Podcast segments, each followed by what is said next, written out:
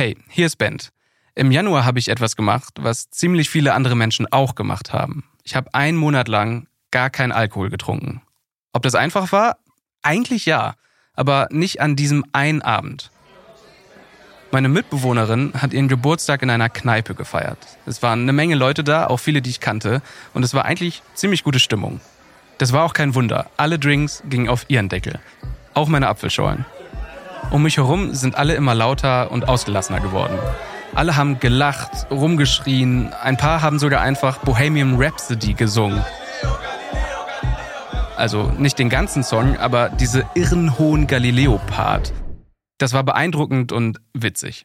Irgendwann habe ich gemerkt, dass es immer schwieriger wurde, sich vernünftig zu unterhalten. Ich hatte das Gefühl, die anderen waren einfach dermaßen langsam im Kopf. Ich konnte denen richtig beim Denken zugucken. Und irgendwann kam da ein Freund zu mir und wir haben über Politik diskutiert und er hat dreimal das Gleiche erklärt. Und da dachte ich, Bent, ganz ehrlich, geh einfach nach Hause. Dieser Abend in der Bar, der hat mich lange nicht losgelassen. Ich habe mich gefragt, wenn ich trinke, bin ich dann eigentlich genauso? Und wenn ja, warum eigentlich? Also habe ich das gemacht, was man als Journalist eben macht. Ich habe mich hingesetzt und recherchiert. Ich bin dem Alkohol vom Bierglas ins Gehirn gefolgt. Ich wollte wissen, wie macht er das, dass wir betrunken werden? Und wie macht er das, dass wir alles anders wahrnehmen und dann auch noch Sachen vergessen? Und warum torkeln wir nach genügend Lesern eigentlich so rum? Ich habe Erstaunliches herausgefunden.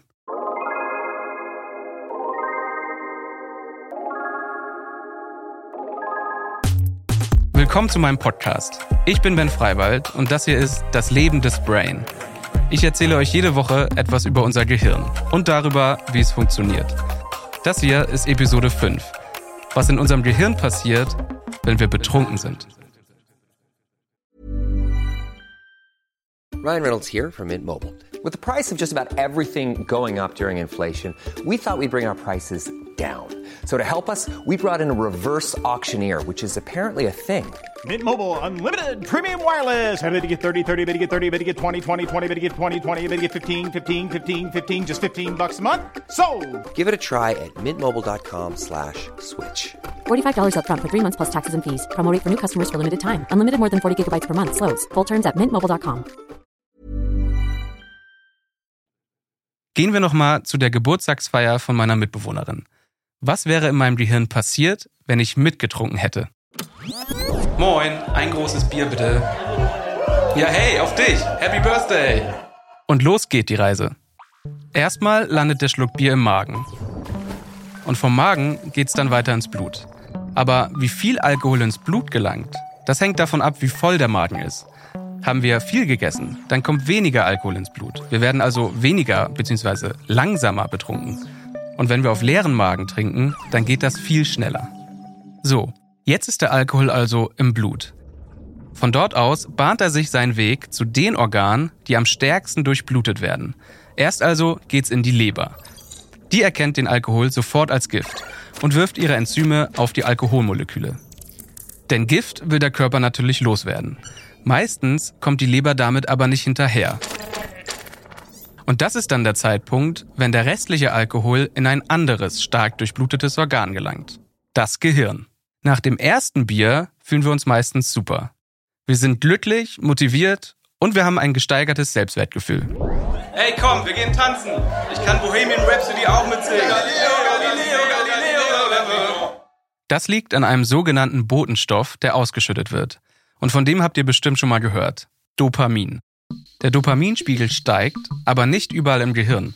Um genau zu sein, steigt er vor allem im Nucleus accumbens. Der ist Teil des Belohnungssystems im Gehirn. Belohnungen fühlen sich immer super an. Kein Wunder also, dass Dopamin da eine Rolle spielt.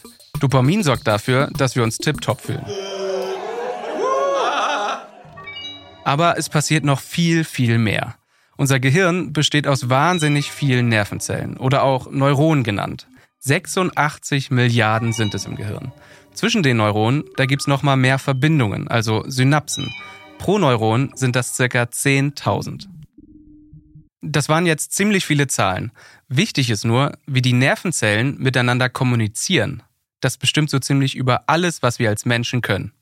Unsere Nervenzellen können entweder erregt werden oder gehemmt. Sind die Nervenzellen erregt, gelangen elektrische Signale leicht von einer Nervenzelle auf die nächste. Die erregten Nervenzellen, die können also den Nervenzellen neben sich Bescheid geben. Sind die Nervenzellen gehemmt, passiert genau das Gegenteil. Wenn ein Signal kommt, dann ist es unwahrscheinlicher, dass eine gehemmte Nervenzelle dieses Signal an die nächste weitergibt. Damit nicht jedes Signal zu einem totalen Chaos zwischen den Nervenzellen führt, ist eine Balance zwischen dieser Hemmung und der Erregung total wichtig. Und normalerweise klappt das auch. Und dann kommt Alkohol und bringt diese Balance ins Torkeln. Also, der Alkohol ist vom Bierglas in unseren Magen, dann weiter ins Blut, einmal durch die Leber und ab ins Gehirn. Der Dopaminspiegel steigt und wir fühlen uns gut. Aber je mehr Alkohol wir trinken, umso mehr macht sich der Alkohol an den Neurotransmittern zu schaffen. Die entscheiden darüber, ob die Nervenzellen erregt oder gehemmt werden. Neurotransmitter sind chemische Botenstoffe und sie haben eine Aufgabe. Sie sollen Signale zwischen den Neuronen, also zwischen den Nervenzellen, übertragen. Damit werden Informationen durch den Körper geschickt. Und Dopamin ist so ein Neurotransmitter. Aber für uns heute sind noch zwei andere wichtig. GABA und Glutamat. Glutamat, damit ist hier nicht der Geschmacksverstärker gemeint. Das ist vielleicht verwirrend, aber ich spreche hier bei Glutamat allein von dem Neurotransmitter. Okay? Dann weiter. Alkohol geht also an die Neurotransmitter GABA und Glutamat. Und jetzt? Ja, jetzt hätte ich eigentlich in der Kneipe schon ein paar Bier getrunken. Vielleicht auch den ein oder anderen kurzen. Und dann fängt es an, nervig zu werden. Aber kann ich, zwei ich möchte auf jeden Fall noch ein Bier. Zwei, zwei Bier, noch mehr. Noch, mehr, noch mal zwei Bier. Ich fange an zu lallen und ich schwanke auf dem Stuhl und kann den Gesprächen nicht mehr so richtig folgen. Weil aber Alkohol die GABA-Rezeptoren so pusht, kommen immer mehr negative Ionen ins Innere der Neuronen. Die Nervenzellen werden immer negativer. Und das bedeutet vor allem eins. Sie reagieren viel weniger auf Reize als sonst. Und wenn wir nicht auf Reize reagieren, dann werden wir eben sehr, sehr, sehr langsam. Aber das war's noch nicht. Alkohol behindert gleichzeitig die Glutamatrezeptoren. Und das macht es wirklich nochmal um einiges schwieriger, da irgendwie Gleichgewicht reinzukriegen. Denn die Glutamatrezeptoren lassen normalerweise positiv geladene Ionen in die Neuronen rein. Während also die GABA-Rezeptoren, angetrieben vom Alkohol, Überstunden machen, haben die Glutamatrezeptoren längst Feierabend. Dadurch werden die Neuronen noch negativer. Ja, was hat das wohl zur Folge? Fragen wir doch mal das Kneipenpublikum. Äh, ganz kurz mal wir haben jetzt ja alle relativ viel Alkohol getrunken. Glaubt ihr, dass unsere Neuronen jetzt besser Signale weiterleiten? Nee. Mhm. Glaubt ihr, dass ankommende Signale jetzt sehr unwahrscheinlich an das nächste Neuron weitergeleitet werden? Also, Alkohol sorgt dafür, dass Informationen langsamer durch unser Gehirn gesendet werden. Dieses Ausbremsen ist für ein Gehirn, das ja darauf ausgerichtet ist, Signale schnell weiterzuleiten, natürlich ein Problem. Das ist dann so, als würde unser Smartphone Datenvolumen aufgebraucht sein. Wir können zwar weiter durch die Timeline scrollen, aber dank der gedrosselten 64 Kbits lädt alles nur sehr, sehr langsam. Und was heißt es jetzt für dich in der Kneipe? Ich fühle weniger. Ich nehme meine Umwelt schlechter bzw. langsamer wahr und am Tischkicker bin ich eigentlich für niemanden mehr ein würdiger Gegner. Ich kann mich weniger konzentrieren und ich erinnere mich schlechter. Kurz gesagt, ich bin betrunken. Vielleicht sogar so sehr, dass ich am Morgen nicht mehr weiß, wie ich nach Hause gekommen bin. Wenn ihr das nächste Mal an der Kneipe sitzt und eine Sache übers Gehirn erzählen wollt, dann die. Alkohol legt unser Gehirn lahm. Aus dem Magen übers Blut gelangt er erst in die Leber und dann ins Gehirn. Wenn der Magen voll ist, dann dauert das länger. Wenn er aber leer ist, dann geht das ziemlich schnell. Wenn er erstmal im Gehirn ist, dann sorgt Alkohol dafür, dass Dopamin ausgeschüttet wird und wir uns richtig, richtig gut fühlen.